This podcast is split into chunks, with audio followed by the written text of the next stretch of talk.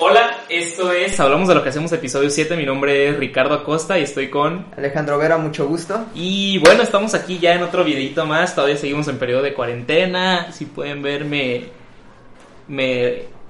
Pues se puede decir que me trasquilé. me, me corté el pelo y me lo corté más cortito de lo normal porque, pues, quién sabe hasta cuándo me lo voy a volver a cortar. No sé si ya lo habías notado, pero pues yo sí me siento, no me siento tan como en mi sweet spot, en mi, en mi, ¿sabes? Como que siento el, Sí. no sé, es raro. Pero bueno, el, el día de hoy les tra- traemos otra temática, eh, un poquito más, cada vez como que estamos haciendo temas más deep, ¿no crees? Tal vez. Pero igual vamos a estar tratando de darle un rollo publicitario, igual. Para el próximo episodio es probable que, a ver, les dejo que Vera les dé esta, les dé esta noticia. Ah, sí, es- eh, para el próximo episodio es muy, muy probable que vayan a notar un cambio mayor en la iluminación de, este, de, este, de esta producción. Que eso es bastante genial. es un avance sí. que hemos estado esperando desde que desde antes de que comenzara este, este podcast. De hecho, sí. Pero pues ya por fin se está empezando a dar y eso, eso, es- eso es un Es avance bonito, interesante, es- es, es un avance bonito. Y es, es mejor para ustedes, los que están viendo esto en video, los que están escuchándolo en Spotify. Que, oh, nueva, noticia. Este, ya estamos en Spotify, estamos en Spotify. Hablamos de lo que hacemos en Spotify, en YouTube, Adit. Y falta configurar bien en, en iVox, Evox, no sé cómo decirlo, pero igual si quieren escuchar, hay personas que les gusta escuchar ahí las cosas en Evox. Y e incluso ya el siguiente pasito sería SoundCloud. No, SoundCloud pero siento que ya es como muy, eh. muy disperso eso, o sea, como Sí. que te debes de enfocar en unas cositas para, para que realmente... Con Spotify nos quedamos. Sí, o sea, yo, yo me siento muy bien con Spotify y YouTube. De hecho, es, está bastante bien. Y de hecho, muchas personas ya me están pidiendo que Spotify porque no pueden estar viendo YouTube en todos lados y les consume más datos Simón. que si solo lo están escuchando en Spotify. Entonces estuvo bastante bien y ya nos está están... más cómodo. Puedes estar trapeando, te pones el Exacto. teléfono con audífonos alámbricos o inalámbricos y ya Y tienes más escuchas. facilidad de, tener, de descargarlo en Spotify y te ocupa menos espacio si lo descargas de Spotify que si lo descargas de YouTube. Entonces sí, está bastante bien. De, y van a estarse subiendo, creo que todavía no están subidos todos los episodios, o sea, no están al día. Tenemos que hacer algunos cambios, Unos en, cambios algunos, ahí. en algunos podcasts por cuestiones de que se integraba mucho la, la cuestión de video. Ujú. Es algo que se tiene Nos que estábamos editar. enfocando más en el video que en el puro audio. Exacto. Pero bueno, vaya introducción más larga, nada, sin más vueltas, vamos a iniciar con las temáticas de hoy. Yo te traigo hoy Sí. una temática que viene en relación con la noticia que dimos porque, bueno, en resumen, compramos un kit de iluminación que va a estar ayudándonos próximamente, pero obviamente para comprar este kit, que se necesitó? Dinero. Mm, dinero. Dinero. Entonces, hay una frase que leí que me retumbó mucho que dice, el dinero es necesario, pero en un futuro será más, serás más rico en dinero y más pobre en tiempo. Entonces, lo que, está, lo que trata de decir esta frase es que sí, el dinero es importante y sí, este, vas a ser obviamente más feliz si tienes libertad financiera, vas a ser mejor como persona hasta cierto punto si tú tienes tu dinero, Ajá. pero no debes dejar de lado que tu tiempo en realidad es el recurso más valioso que tienes en tu vida Sí.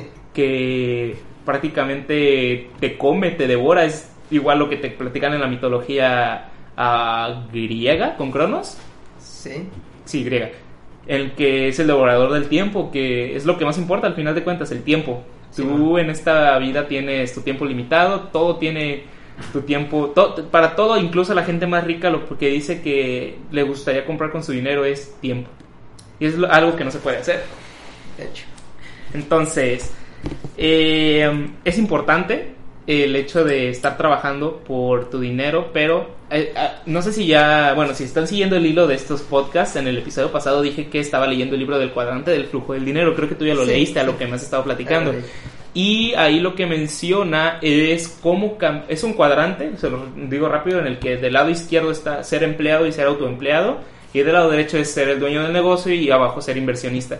Y que el punto para que tú puedas tener como esa libertad financiera y hacer que el dinero trabaje para ti es llegar a un punto en el que seas inversionista, en el que el dinero, o sea, el dinero que tú esté, que tú inviertas te esté regresando constantemente, entonces de esa manera pones a trabajar el dinero para ti y mientras menos y, y mientras más te acerques a ese punto tú vas a traba- vas a dedicarle menos tiempo al trabajo y vas a recibir más dinero para poder hacer lo que realmente te gusta y empezar a vivir. Entonces está bastante interesante también, o sea, que incluso muchos autores ya, o sea, coinciden con ese punto. Sí. De hecho, hasta es, es algo básico. Eh, es me- la única deuda que es válida es aquella deuda que si en algún momento necesitas deshacerte de ella, lo puedas hacer. Y que va a tener más Y valor. que va a tener el mismo o más valor. Sí. Exacto. De hecho, es algo que acabo de ver hace poco. Hoy, de hecho, en la mañana, de un video de Carlos Muñoz, esa otra recomendación Sí, sí, que le sí. hemos hecho a lo largo de este podcast. Creo que era un video de atacando a sus haters. Que alguien le puso como casa de Infonavit, no que muy rico o algo así. Y él les dijo, sí, güey, pero tú no estás pensando en que un metro cuadrado en Manhattan no, no cuesta lo mismo que tus 10 hectáreas en tu rancho pedorro. Y fue como un... Sí, sí, sí. O sea, de hecho lo puedes ver muy fácilmente en, en la ciudad donde vivimos, que es en Colima.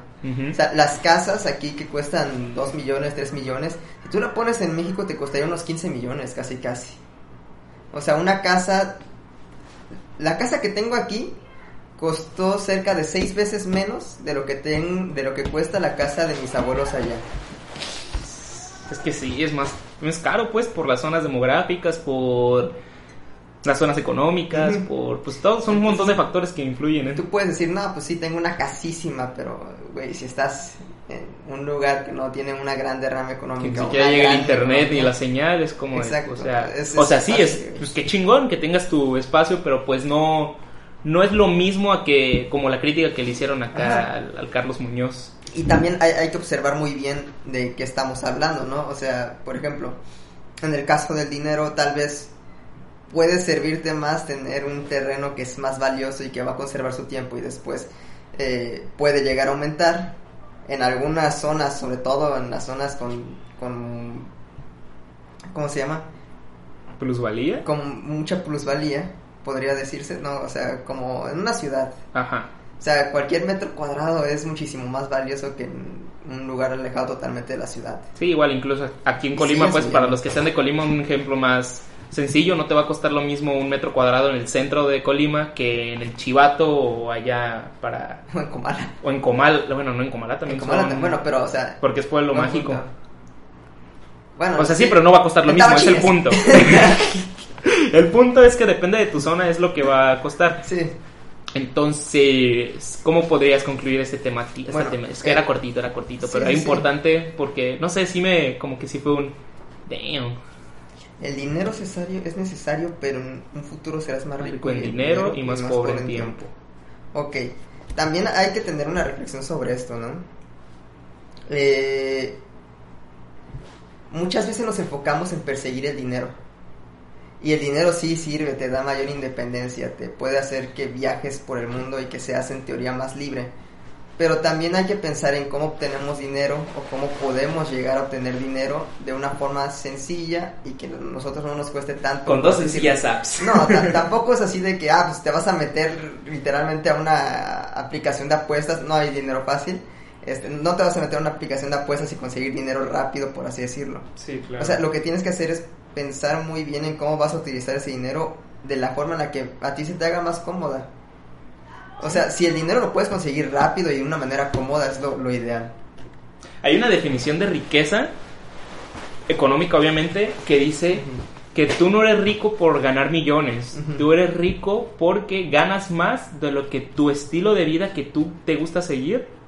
O sea, ganas más de lo que a- de lo que gastas en tu estilo de vida que te gusta seguir. Entonces, si tú gan si tú vives feliz, contento y todo con 10 mil pesos, si tú estás ganando 10 mil pesos al mes, si tú estás ganando 30 mil pesos al mes, tú eres rico. Porque cada mes estás ganando lo de lo que para ti, lo que tú necesitas para vivir un mes. Entonces, en un mes tú ganas lo que necesitas en tres meses. Entonces, así realmente tú estás teniendo un estilo de vida rico. Y es, fue como de, hmm, tiene sentido. Sí, sí, si sí. tú, o sea, obviamente cada quien los estilos de vida, tú puedes llegar a necesitar 10 mil pesos al mes o puedes llegar a necesitar 500 mil pesos al mes para vivir y ya cada quien va a ir definiendo su estilo de riqueza, pero si alguien realmente solo necesita, o sea, de acuerdo a su estilo de vida, 10 mil pesos para vivir muy bien y sentirse pleno en todos sus sentidos, si está ganando 30 mil al mes, ¿realmente se podría considerar que es una persona rica? ¿No? No, yo, yo no lo veo así. O sea, sí tiene sentido, pero no lo veo así, porque también después de esto llega el hambre, ¿no? Y por el hambre me refiero a de que, ok, ya tuviste mucho tiempo tu estilo de vida y a veces te dan ganas de intentar cosas nuevas. Esas cosas nuevas van a traer nuevos hábitos que van a hacer que consumas tiempo y dinero en, en- en mejorar esos hábitos. Ujú. Pon tú. Este, antes ah, me metía al gym normal, sin meterme proteínas, sin meterme mucha comida, sin meterme nada. Y ahora yo quiero intentar meterme proteína y meterme, no sé, alguna madre para que jale más perro, ¿no? Sí. Y después te empiezas a acostumbrar a ese estilo de, de, de vida, por así decirlo. O dices, no, ¿sabes qué? Quiero intentar el golf. Y el pase en el club de golf te cuesta, pon tú, la mitad de lo que ganas, güey. O sea, puedes em- empezar a, a intentar cosas nuevas y esas cosas nuevas se suponen un nuevo gasto, entonces incrementas los gastos y incrementas tu estilo de vida, entonces necesitas incrementar las fuentes de Sí, por ingresos. eso, o sea, por eso te mencioné que depende del estilo de vida que a ti te guste. O sea, tú puedes tomar esta definición como que tú necesitas 10 mil, 20 mil, 30 mil, 50 mil pesos, depende de lo que a ti te guste hacer. Si a ti te gusta, si a ti te gusta jugar golf, pues también no te mames, vas a necesitar como 3 mil pesos para pagar al mes en el campo de golf para que puedas ir a jugar, más este tu bolsa, más tus palos, más, o no sé si ya incluye la renta, ¿sabes? Más tus tenis, tu La renta de ropa, carrito de golf. porque es algo que estaba de hecho platicando hace ratito con mis papás, Sí. que estaban hablando de lo que implica tener a un hijo en colegio, que muchas personas piensan que solo es pagar la colegiatura, pero no, en realidad cuando quieres meter a tu hijo a algún club, algún deporte, algún colegio, lo- no es que vas a pagar la inscripción y la mensualidad, vas a pagar todo el entorno de esa persona. Exacto. O sea, vas a pagar la colegiatura, los uniformes, los libros, los viajes, porque en colegios suelen hacerse más viajes, más in- intercampus, más viajes como exploratorios o que el campamento, etcétera. Entonces, es implica pagar todo un entorno, no solamente el, el, el hecho de pertenecer. Porque, o sea, si vas a pertenecer, pero no vas a disfrutar todo el entorno, pues tú mismo te vas a, vas a estar frustrándote y vas a estar frustrando a la otra persona a la que ingresaste, en este caso tu hijo. Y pues lo único que vas a hacer es que viva una vida de frustraciones y de como de no sentirse a gusto, no sentirse como Perteneciente. per- no pertenecer, exacto. Solo llegar a ser parte de, pero no pertenecer. Exacto. Entonces, Es como cuando practicas un deporte. Ah, Usualmente cuando practicas un deporte necesitas pagar tu uniforme, pagar por el entrenamiento, pagar por la comida que necesitas para reponer todo ese gasto calórico que tienes en el día a día. Eh, gastar tiempo y gastar tal vez también dinero en que sea en que se meta muy bien al entorno y que empiece a entender muy bien estas cosas. Incluso, ¿por qué no comprarle un pinche FIFA y que en el FIFA vayan entendiendo cómo se juegan las posiciones, las jugadas y todo ese rollo? Ujú. O sea, yo, yo, yo realmente en algún punto cuando jugaba fútbol me metí a jugar FIFA para entender cómo se tenía que mover uno por sus posiciones y veía muy bien cómo se movía la computadora, por así decirlo, para entender en qué posición, o sea, cómo yo tendría que manejar mi posición. Pues yo en ese caso fue al revés, Yo jugué no FIFA nada, y me gustó y dije, ah, pues voy a jugar fútbol, pero Yo, yo fue al revés. Realmente no me gustan los videojuegos de, de deportes o cosas así. Sí. Entonces, bueno, este tema Ajá. se podría concluir con... eh, valora tu tiempo, es lo más importante que tienes en tu vida. No dejes de trabajar el dinero, no dejes de hacer que el dinero trabaje para trabajar para que el dinero llegue a trabajar para ti, y puedas Exacto. tener libertad financiera. Y creo que con eso no sería suficiente para poder finalizar este temita o te, que te incomoda algo. Ok, te- tengo otra cosita también. Ok. Este, tal vez otra cosa es que la mayor inversión que puedes hacer es en ti mismo. A lo mejor. Puedes perder todo tu dinero, pero si tú tienes el conocimiento de cómo llegar a trabajar con los menores recursos que puedas tener, es decir, eh, pongamos, tengo que hacer un anuncio publicitario Ujú. y no tengo ni equipo de luz, no tengo, no tengo cámara profesional, pues igual y tú ya sabes muy bien cómo hacer las tomas sin necesidad de tener una cámara profesional, un gimbal y un equipo de luz. Sí. Y te, te, te empiezas a meter mucho en esta onda de, ok, ¿cómo puedo hacer lo más low cost que puedo hacer? ¿Cómo, cómo, cómo utilizo todo este conocimiento que tengo para hacer algo que sea... Sí, es- o sea, sea- capitalizar sea tu conocimiento. Y, y esa es el- en realidad la mayor inversión que puedes hacer.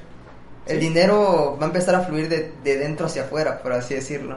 Sí, sobre todo cuando tienes un podcast, creo que lo mejor que puedes hacer es estar invirtiendo en ti, consumir información para tener argumentos y no quedarte sin qué Exacto. decir y no quedar como un estúpido. Entonces, me van a decir, ah, no, es que está cabrón, güey. No, no, es que está cabrón. La vieja confiable. La vieja bueno, confiable, eh, sí. hablando de esto de... Bueno, es como va en sincronización el siguiente tema. Estábamos hablando del dinero, de como progresar, de todo. Hay una frase que dice si Frank, eh, bueno, no una frase, es un concepto que se llama el crack mental, el crack, esta droga, este, el crack refiriéndose a, a la droga, que es la adicción a contar y presumir lo que tienes, tus grandes ideas, y el problema es que cuando solo hablas, hablas, hablas y hablas, tú creas ese crack mental, esa droga dentro de ti de que te genera esa dopamina de, estar hablando sobre tus cosas, porque a quien no le gusta hablar sobre ellos mismos, sobre sus, este, planes. sobre sus planes, sobre lo maravilloso que va a ser en un futuro, pero es, dice que esto se puede llegar a convertir en una droga y causar que solo se queden como ideas, solo eso. Entonces el Y- crack mental consistiría peor- en eso. Lo peor de todo es de que, pues, si, si lo ves en- objetivamente, sería como, ok, realmente es un crack mental. Sí, sí, sí. Realmente, porque sería como de que, ok, me lleno tantas ideas, tengo tantas cosas buenas y las cuento y hasta ahí quedan. Sí. Y después te decepcionas de que no las hiciste y otra vez tienes que empezar a contar cosas chingonas que te, te ocurren, güey. Nunca las haces y otra vez te sientes triste y es un ciclo. Sí. Baby la vida es un ciclo. Está recio, güey. Sí, está. Cuando lo leí fue un. Fuck, tengo que seguir leyendo. sí, sí, sí, sí. Estás. Sí, sí, es que sí llega a ser una droga el hecho de hablar porque. O sea, yo a mí sí, cuando lo leí me puse a hacer como una introspección y sí fue un. Es que sí me ha pasado. Sí he dicho que voy a hacer esto, esto, esto, esto y esto y al final hago la mitad de cosas y es como un. Damn, cuando lo dije sí se sintió bien. De hecho, algunas es- es- si lo ves realmente como una adic- adicción, a algunas personas les puede resultar diferente. Por ejemplo, tal vez este es un motivador para que empiecen a hacer las cosas, ¿no? Entonces, por ejemplo, yo, yo con cosas que he hecho, he realizado proyectos con amigos y todo ese rollo, ha pasado esto de- del crack mental. De que empiezo a contar mis ideas o alguien empieza a contar sus ideas acerca del negocio y a algunos les sirven como un combustible para echarle más ganas.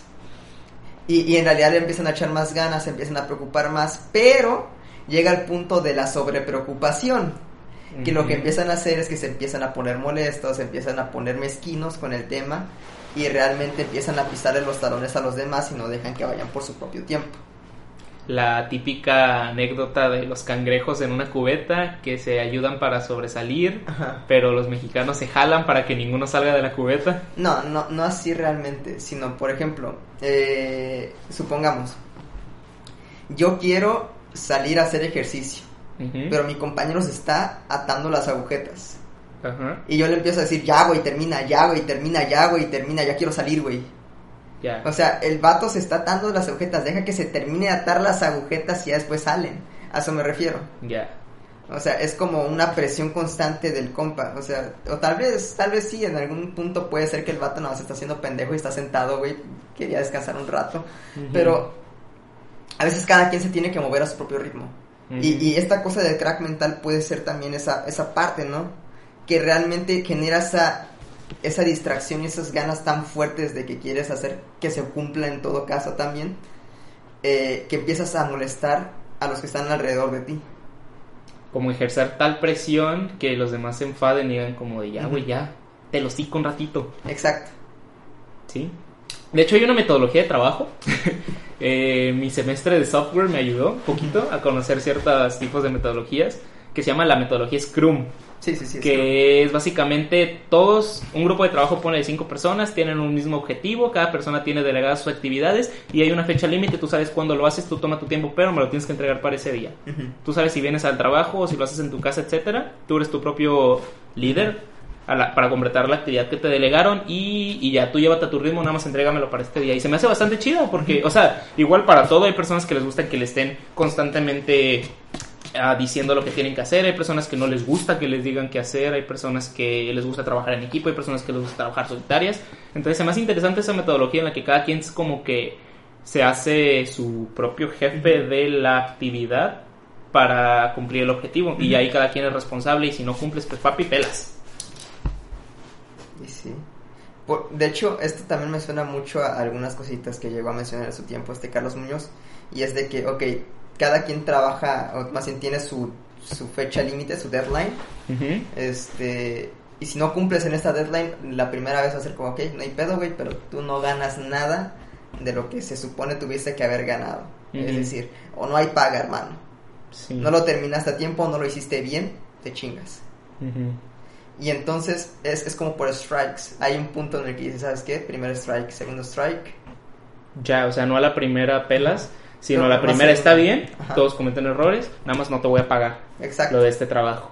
El siguiente no te voy a pagar y no participas en el siguiente proyecto. Exacto. Y el tercero, ¿sabes qué? Cuando ya se la empiezan a ver color hormiga de que no tienen varo para hacer las cosas, créeme que el mayor motivador es querer hacer las cosas. Pues sí, no me acuerdo cómo dice la frase ni quién la dice, pero es algo así como que el mayor motivador del hombre es el hambre. Y cuando empieza a sentir hambre es cuando empieza a trabajar por, por su comida. Exacto. Y, y esa, esa parte está bien. O sea, por ejemplo, yo, yo, lo, yo lo noté, lo conecto al menos. Algo que, que, lle- que llegó a mencionar este Steve Jobs, si vieron el, el discurso que mencionamos dos capítulos atrás, este, es esta parte. Tú vas avanzando por el tiempo y vas aprendiendo cosas. Y tal vez en un momento no llegas a distinguir para qué te van a servir. Ese Steve Jobs utilizó, entró a la universidad, estudió acerca de tipografías, caligrafías y todo ese rollo. Y hasta ahí lo dejó y se salió de la universidad. Años después empieza a elaborar lo que es el concepto de la Macintosh. Y el compa decide integrar las caligrafías a, a la visión de, de texto de la computadora. Entonces lo que hizo fue integrarlo en un software de texto. Y así empezó a integrar las caligrafías y eso ayudaba mucho a que ya no fuera todo tan computarizado, sino que fuera estético, que empezara a, a, Más pasar por esa... esa, esa Ese tratamiento esa- gráfico. ajá, esa línea. Que fuera más Este, amable para el consumidor. entonces, en un punto, él estudió eso y no sabía hasta cuándo lo iba a conectar, sino como hasta cinco años después. Ese concepto en publicidad, en términos de diseño, eso se llama lettering, ¿no? El hecho de Ajá. crear una tipografía, diseñarla y adaptarla simplemente como un concepto, una...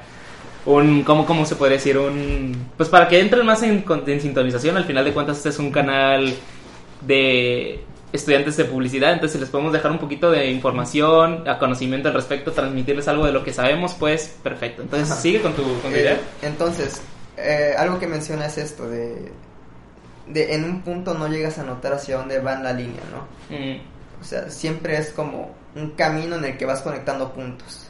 Tal vez yo sabía muy cabrón jugar Minecraft, Ajá. pongamos así.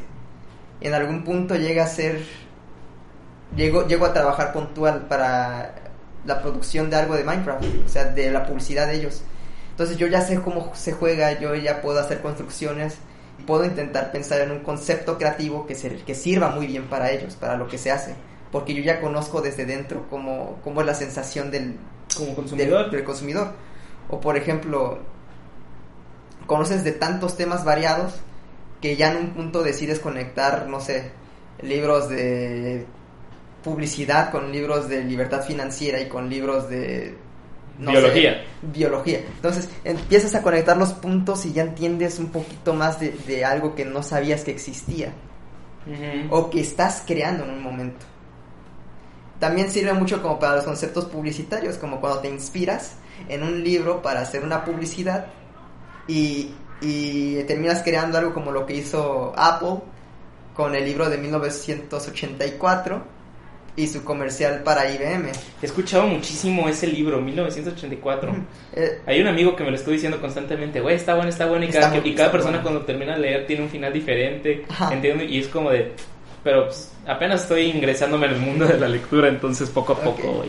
Eh, eh, básico resumen, este, en, este libro lo que hablan es acerca de, de un, un sistema que controla totalmente lo que sucede en una sociedad. O sea, todas las noticias pueden ser verdaderas como pueden ser falsas y China. después las editan. Entonces es, es, es, es como China, exacto. Nada más que esta es la potencia más grande de todo el mundo. Entonces controla, por así decirlo, todo. Controla la censura, controla lo que es correcto y lo que no es correcto. Como lo que Edita quería hacer Estados noticias, Unidos. Edita las noticias, por así decirlo incluso. Eh, en algún punto es de que, ah, pues yo sé que esto sucedió el día de ayer, pero me están diciendo la noticia de hoy que eso que dije, que dije ayer es mentira. Entonces tengo que cambiar mi mentalidad y tengo que decir, eso que estaba ayer nunca existió, es lo que dijo el día de hoy. Entonces es un punto así de, de, de tal control.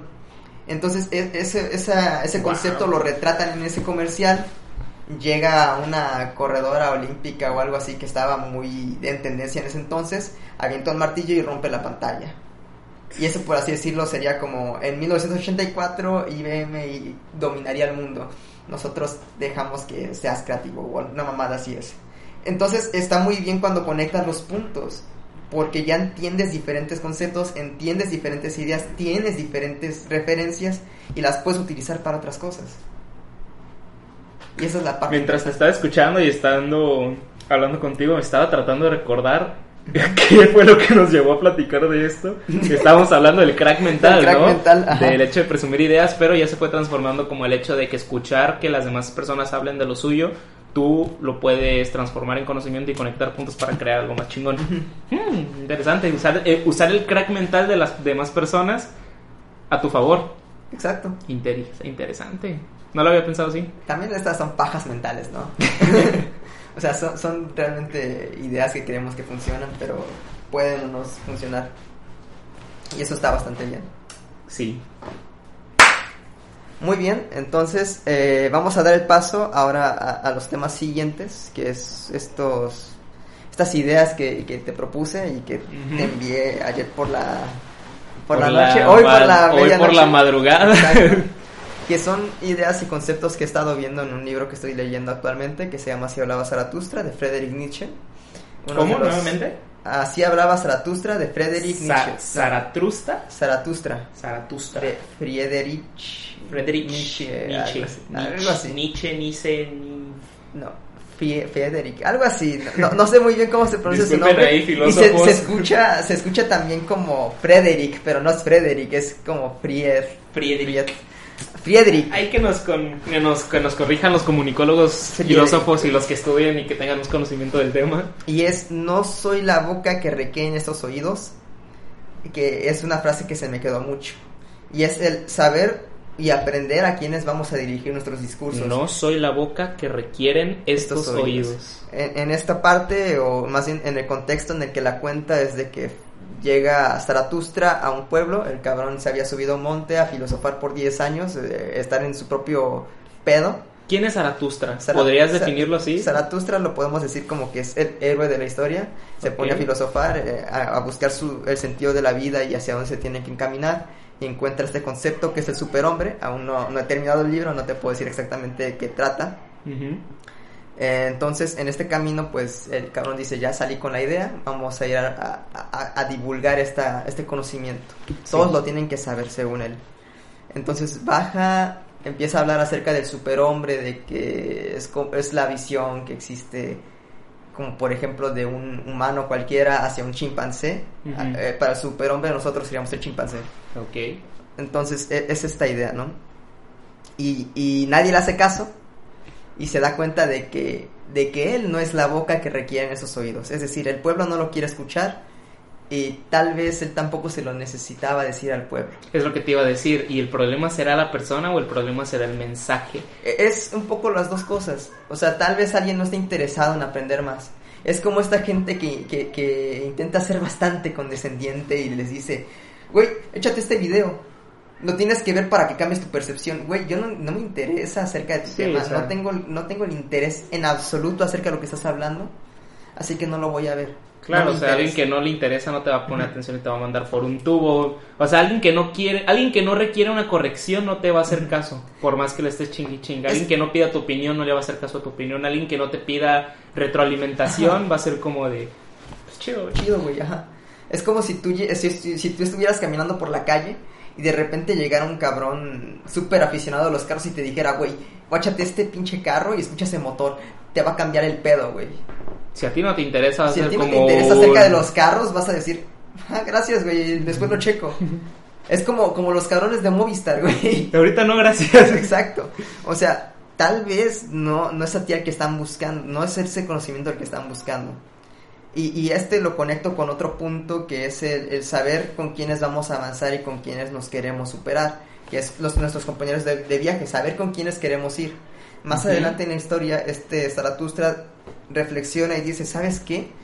Yo no soy, yo no necesito estarle diciendo esto a todos. Simplemente necesito encontrar quién va a ser nuestro compañero.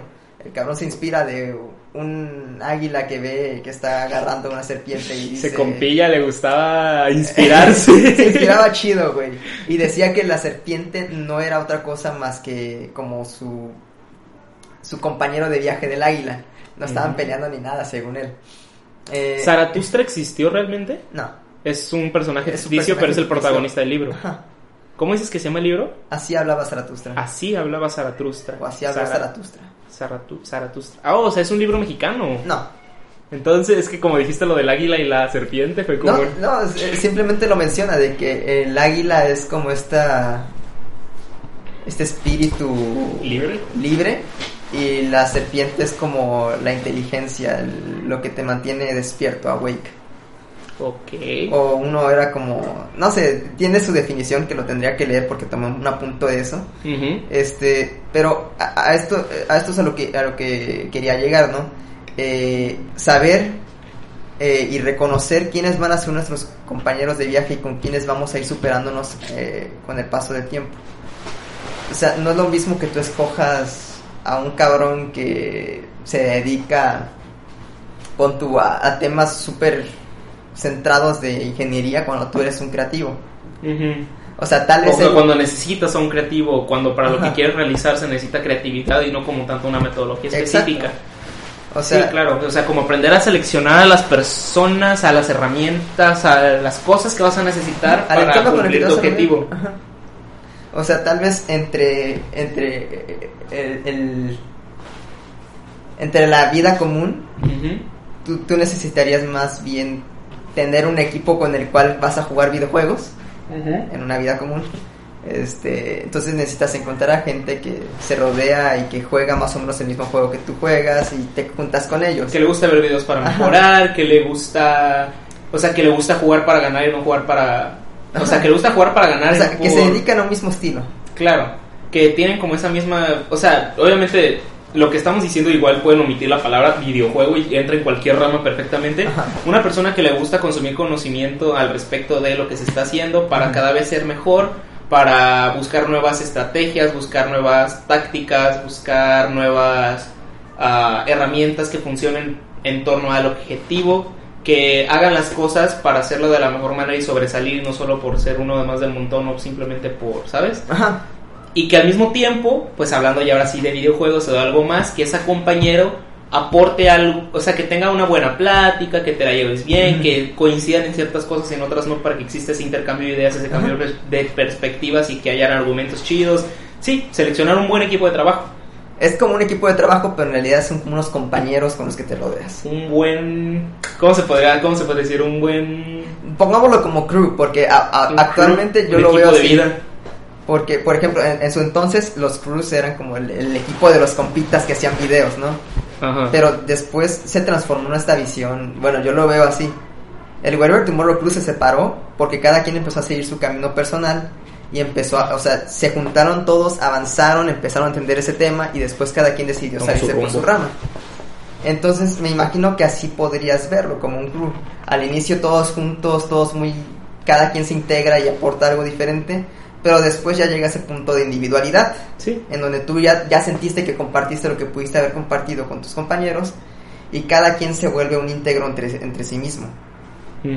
Pues de hecho hay muchísimos crews, si te vas al mundo de YouTube, está el No Me Revientes Crew, está el y se separaron, cuenta, está el pues ahí en los videojuegos está lo que son los clanes, estaba el clan Mime, estaba el clan... Muchísimos clanes. si te vas al rollo más como de superación, estaban Rorro Chávez, Farid, Farid Diek y este Roberto Martínez.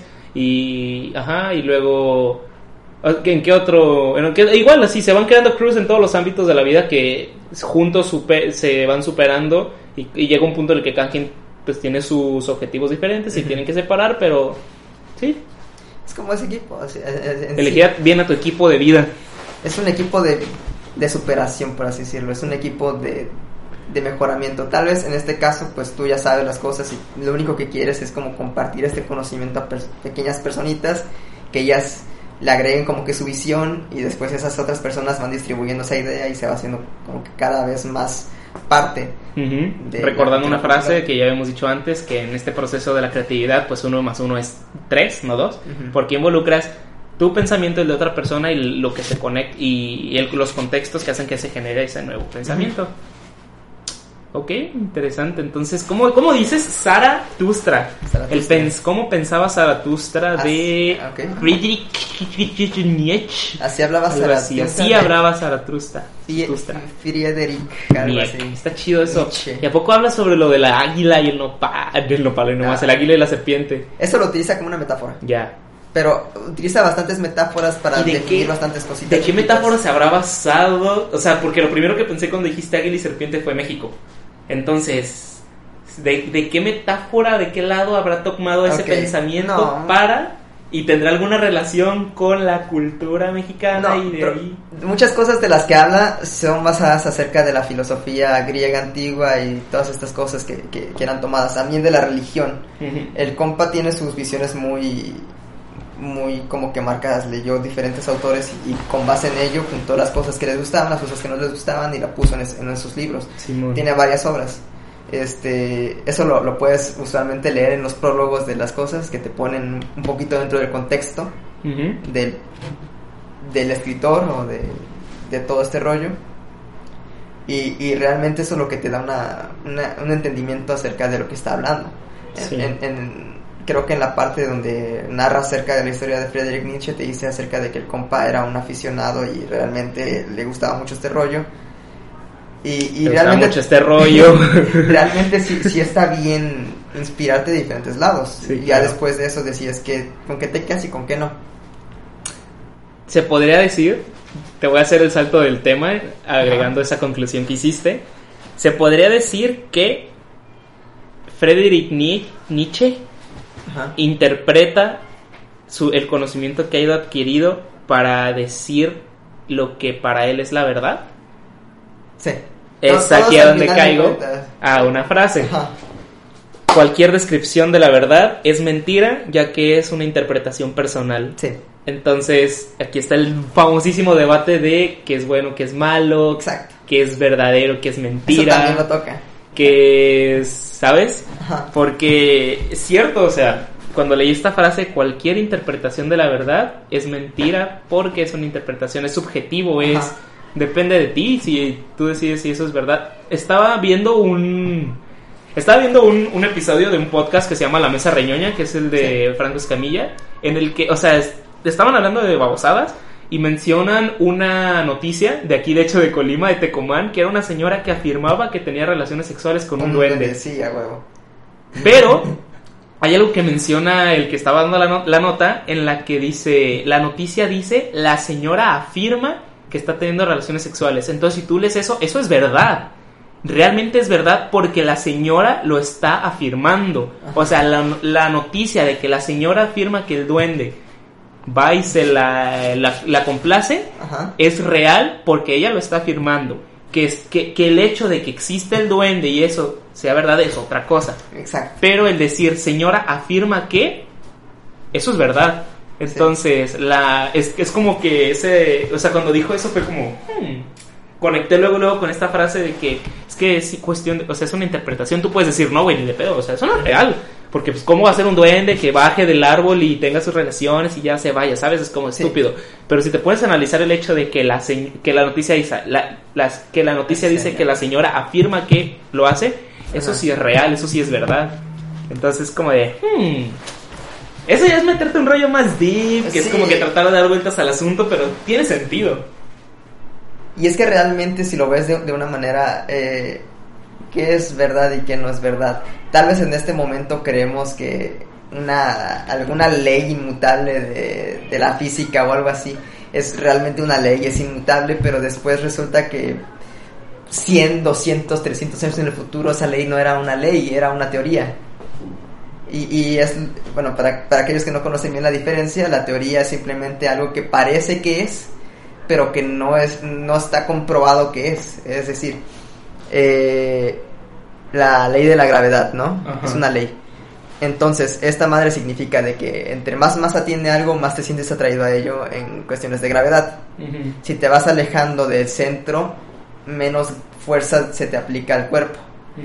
Si te vas acercando al centro, más fuerza de gravedad se te aplica a ti.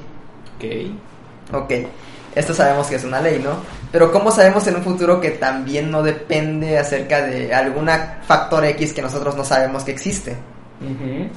Entonces esa ley de- debería cambiar de ser ley a ser una teoría, ¿no? Es un capa, o sea, ¿te- a- ¿conoces alguna teoría que anteriormente fuera ley? Pues las leyes son antes de ser leyes teorías. O sea, sí, no, no, no, pero aquí yo digo que era ley y que se convirtió en teoría. Ah, no, la no, ¿Conoces no. algún caso? Estaría interesante si alguien conoce algo al respecto. Lo podríamos googlear ahorita y sa- sacar Sí, la... realmente, pero la pues, vamos a dejar ahí la espinita igual para los Exacto. dos.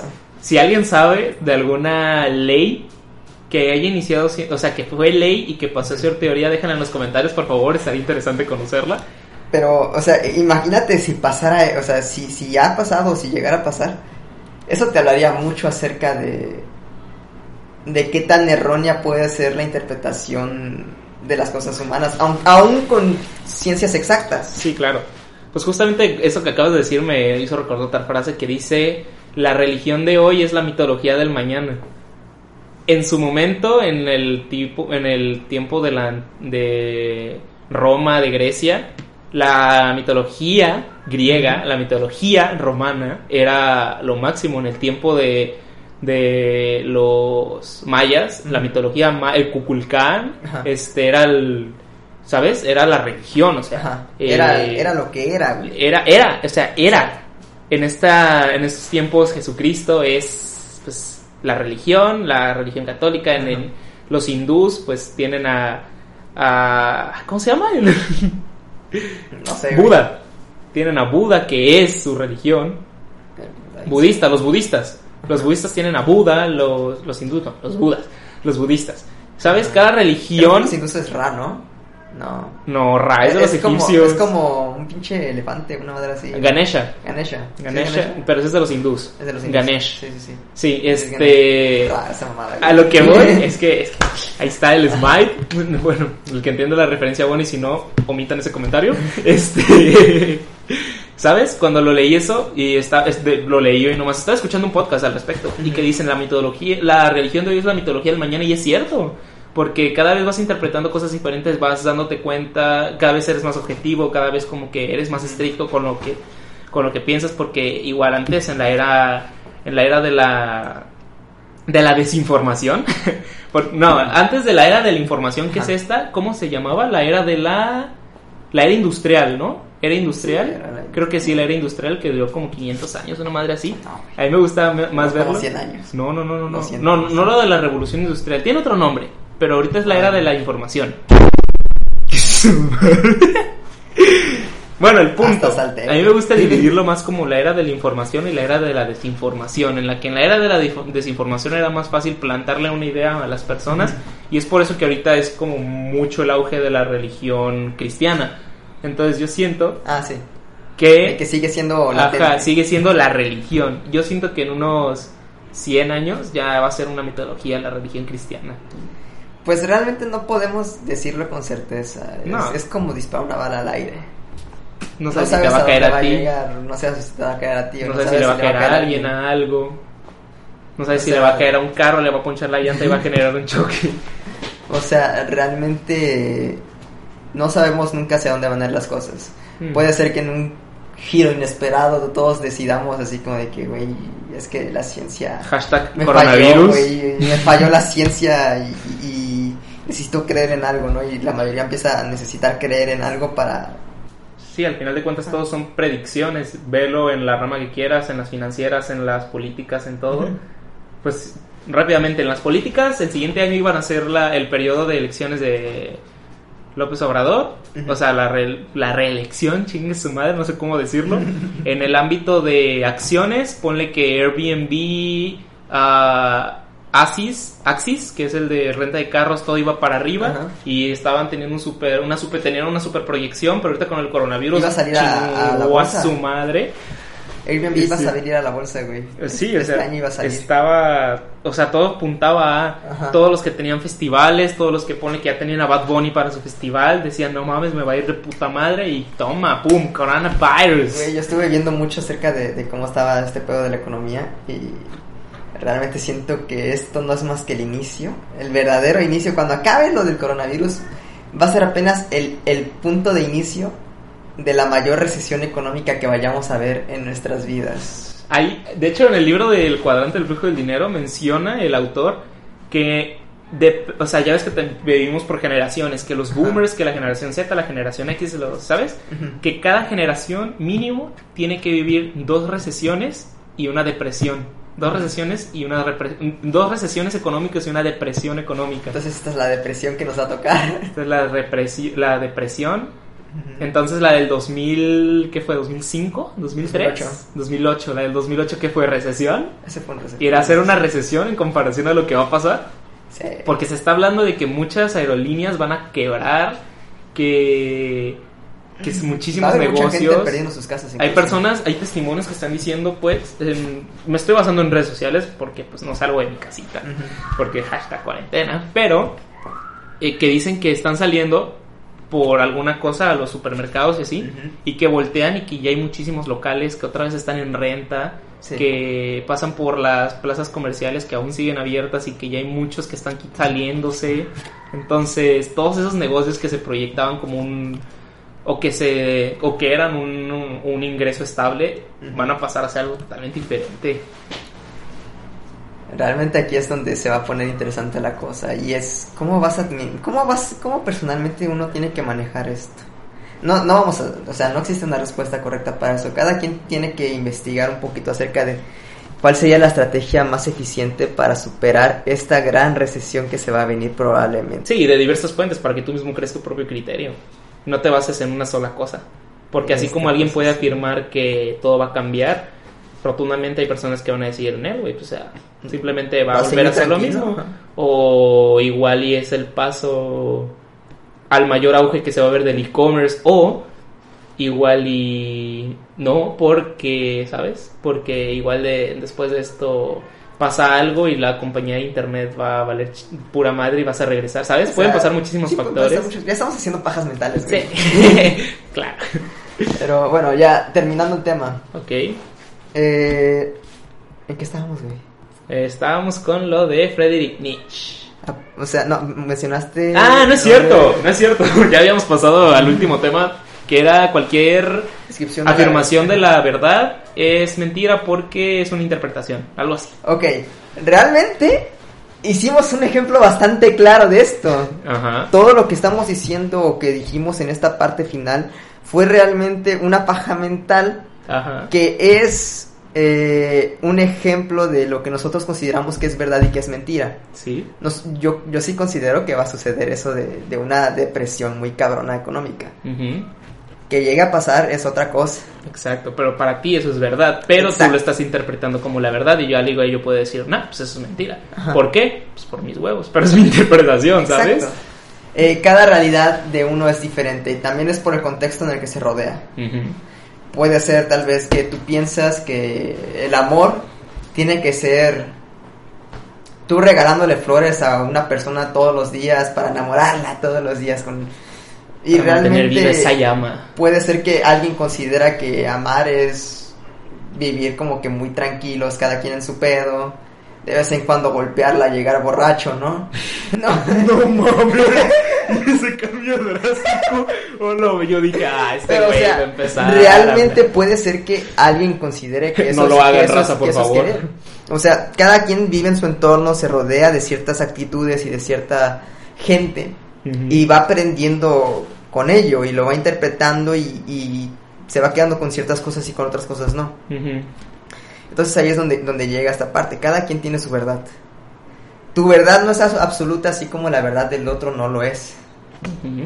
Y tal vez sí existe la razón, pero tampoco existe un sentido de qué es lógico y qué no es lógico. Existe un sentido común, existe... Cada quien tiene su- Objetividad, su- su- subjetividad, Ajá. realmente existe algo objetivo porque para que algo sea objetivo tienes que interpretarlo y a la hora de interpretarlo se convierte en algo subjetivo, pero sí, o sea... En, en este rollo es, es, es mucho como, como un uroboros. Uroboros. El uroboros... eh, La, sí, la sí, serpiente sí. que le da vuelta al planeta. Realmente, si lo ves de- de- en, en, en su definición real, es esta serpiente que se come a sí misma. Se está comiendo a sí misma. Ajá. Es de la mm, de la mitología nórdica, ¿no? Creo que sí. Realmente es esta no- no serpiente estoy- que le da la vuelta a la tierra, pero se está comiendo a sí misma. Que es como un ciclo. Entonces, es, esa, esa parte sí está bastante deep. Sí. Pero Si las dejamos, no- nos ese podríamos pequeño- aventar todo un día esas pequeñas puñetas mentales, ese, ese conocimiento, esa filosofía de Friedrich Nietzsche, este pensamiento de que realmente es verdad o solo lo estás interpretando. Y yo creo que con esto ya podríamos dar por concluido este séptimo episodio de el Exacto. podcast Hablamos de lo que hacemos, hacemos de lo que hablamos, de qué hablamos. ya no habíamos ¿de hecho ese, ese Sí, jueguito sí. de qué hablamos. Esas eran las tres ideas para el podcast. hablamos de lo que hacemos, de, para el nombre del podcast. Hablamos de lo que hacemos, hacemos de lo que hablamos Y de qué hablamos. Pero bueno, al final de cuentas nos quedamos con hablamos de lo que hacemos. Muchísimas gracias por haber llegado a esta parte del podcast. Les agradecemos infinitamente si nos está escuchando en YouTube. ah, dale like o si no te gustó pues dale dos veces al dislike y si de plano no te gustó nada dale cuatro veces así con odio déjanos tu comentario de que, al dislike eh, no al like dale pero que sea número para el, al dislike y número para like va va estamos de acuerdo jalas jalas ¿De acuerdo? A like. Impar al like y para el dislike, para ¿va? el ¿Va? dislike. ¿Estamos de acuerdo? Perfecto. Entonces, si estás sintiéndonos en YouTube, déjanos tu- en la cajita de comentarios cualquier idea, duda que tengas, algún tema del que quieres que hablamos. Al final de cuentas, eso se trata de crear una conversación y si pudimos aportar algo a ti, pues nosotros ya estamos más que felices. También para la recita que está en YouTube, recuerden darle a suscribirse porque hay un 70-80% de gente que ve estos videos que no está suscrita al canal y la verdad, esa gente que nos está viendo y que se puede suscribir al canal, háganlo, echen la mano. Le echan la manita, su O like, sea, activen notificaciones para que si les avise cuando estamos subiendo lo nuevo. Si realmente les gusta de su manera apoyarnos, pues es como un suscribir y su like. Exacto. Muchísimas- si Ustedes péguenle al botonazo de like, péguenle. Nada más Y- que no rompan su pantalla, por favor. Y para los que nos están escuchando en, En Spotify, Spotify. Por favor, pues denle seguir a, este podcast. para que les vaya saliendo cuando saquemos un nuevo podcast y lo subamos a, a Spotify. Igual en YouTube nos encuentran como Adit y en Spotify como Hablamos de lo que hacemos. También síganos en nuestras redes sociales, en Facebook, más que nada. Somos Estamos en punto Facebook adit. y en Instagram. Somos punto adit. eh, bueno, www.facebook.com slash somos.adit en Facebook y en Instagram. Igual somos punto adit. Somos punto adit. Entonces, muchísimas gracias por todo y nos vemos en un siguiente episodio. Hasta luego. Hasta luego. ¡Woo!